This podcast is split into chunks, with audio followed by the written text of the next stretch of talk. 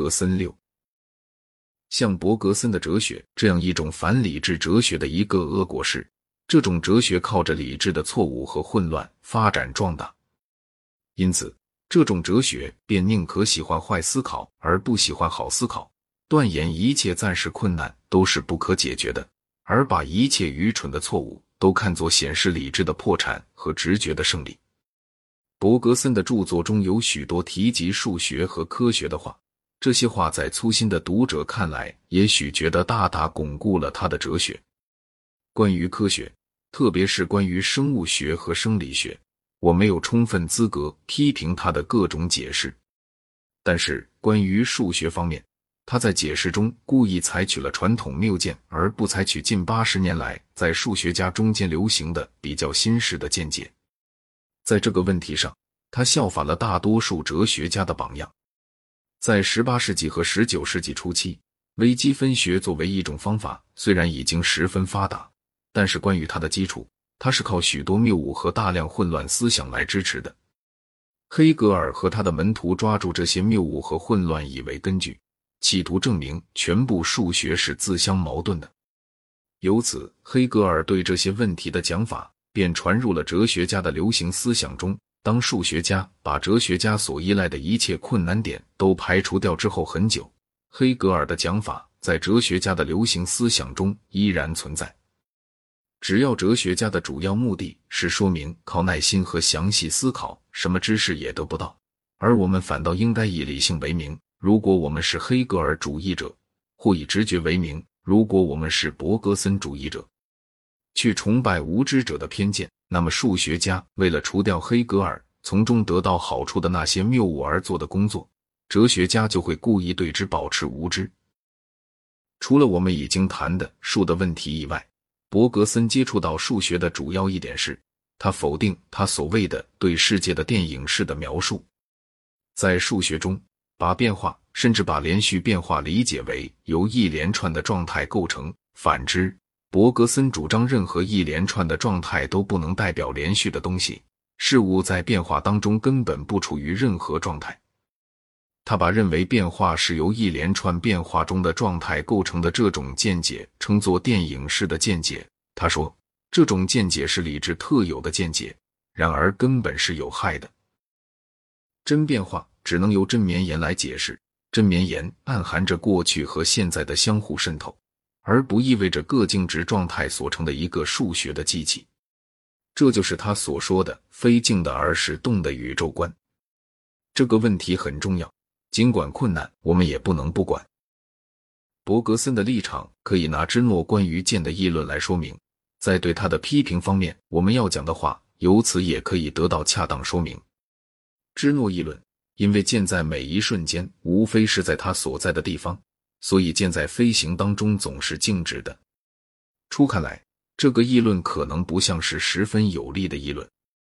当然，人会这样讲：箭在一个瞬间是在它所在的地方，但在另一个瞬间是在另外的地方。这正是所谓的运动。的确，如果我们一定要假定运动也是不连续的，由运动的连续性便产生某些困难之点。如此得出的这些难点。长期以来一直是哲学家的老行当的一部分，但是如果我们像数学家那样避开运动也是不连续的这个假定，就不会陷入哲学家的困难。假若一部电影中有无限多张影片，而且因为任何两张影片中间都加有无限多张影片，所以这部电影中绝不存在相邻的影片，这样一部电影会充分代表连续运动。那么。芝诺的议论的说服力到底在哪里呢？芝诺属于艾利亚学派，这个学派的目标是要证明所谓变化这种事情是不会有的。对世界应采取的自然看法是存在着发生变化的物件，例如存在着一只始而在此、始而在彼的剑。哲学家们把这个看法对分，发展出来两种悖论。艾利亚派的人讲。有物件而没有变化。赫拉克利特和伯格森讲有变化而没有物件。埃利亚派的人说有剑，但是没有飞行。赫拉克利特和伯格森说有飞行，但是没有剑。双方各反驳对方，来进行辩论。静派的人讲说没有剑是多么可笑，动派的人讲说没有飞行是多么可笑。那位站在中间主张也有剑也有飞行的不幸者，被参与辩论的人认成是否定二者。他于是就像圣西巴斯蒂安一样，一侧被剑刺穿，另一侧被剑的飞行刺穿。但是我们仍然没有发现芝诺的议论的说服力何在。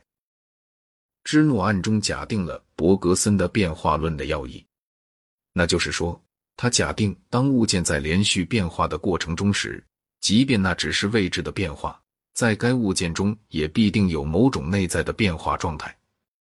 该物件在每一瞬间必定和它在不变化的情况下有本质的不同。他然后指出，剑在每一瞬间无非是在它所在的地方，正像它静止不动的情况一样。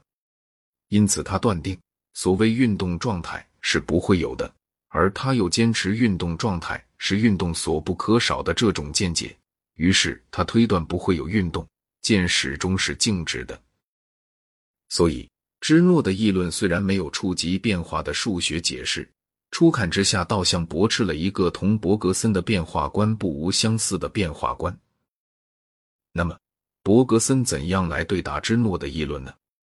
他根本否认剑曾在某个地方，这样来对答。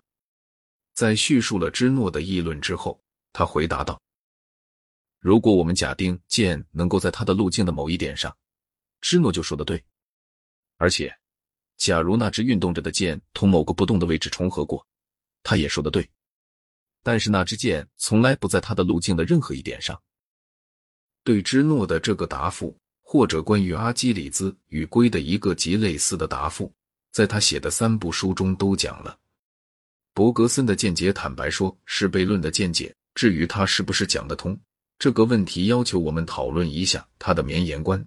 他支持绵延观的唯一理由，就是讲变化的数学观暗含着一个荒谬主张，即运动是由不动性做成的。但是这种看法表面上的荒谬，只是由于他叙述时用的词句形式。只要我们一领会到运动意味着关系，这种荒谬就没有了。例如，友谊是由做朋友的人们做成的，并不是由若干个友谊做成的；家系是由人做成的，并不是由一些家系做成的。同样，运动是由运动着的东西做成的，并不是由一些运动做成的。运动表示如下事实：物件在不同时间可以在不同地点，无论时间多么接近。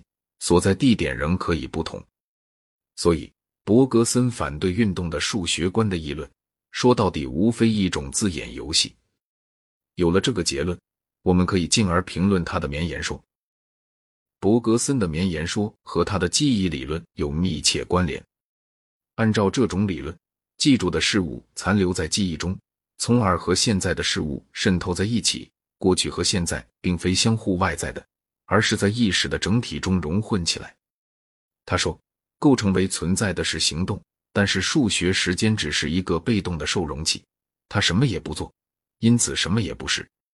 他讲，过去即不在行动者，而现在即正在行动者。但是在这句话中，其实在他对绵延的全部讲法中都一样。伯格森不自觉地假定了普通的数学时间，离了数学时间，他的话是无意义的。说过去根本是不在行动者，除了指过去，就是其行动以过去者而外，还指什么意思呢？不在意语是表现过去的话，对一个不具有把过去当作现在以外的某种东西这个普通过去概念的人来说，这话是没有意义的。因此，他的定义前后循环。他所说的实际上等于过去就是其行动在过去者，作为一个定义而论，不能认为这是一个得意杰作。同样的道理也适用于现在。据他讲，现在即正在行动者，但是“正在”二字恰恰引入了要下定义的那个现在观念。现在是和曾在行动或将在行动者相对的正在行动者。那就是说，现在及其行动不在过去，不在未来，而在现在者。这个定义又是前后循环的。同页上前面的一段话。可以进一步说明这种谬误。他说：“构成为我们的纯粹知觉者，就是我们的方开始的行动。我们的知觉的现实性，因而在于知觉的能动性，在于延长知觉的那些运动，而不在于知觉的较大的强度。过去只是观念，现在是观念运动性的。由这段话看来十分清楚，伯格森谈到过去，他所指的并不是过去，而是我们现在对过去的记忆。过去当它存在的时候，和现在在目前同样有能动性。假使伯格森的讲法是正确的，现时刻就应该是全部世界历史上包含着能动性的唯一时刻了。在从前的时候，曾有过一些其他知觉，在当时和我们现在的知觉同样有能动性，同样现实。过去在当时绝不仅仅是观念，按内在性质来讲，同现在在目前是一样的东西。可是这个实在的过去，伯格森完全忘了，他所说的是关于过去的现在观念。实在的过去，因为不是现在的一部分，所以不和现在融混。然而，那却是一种大不相同的东西。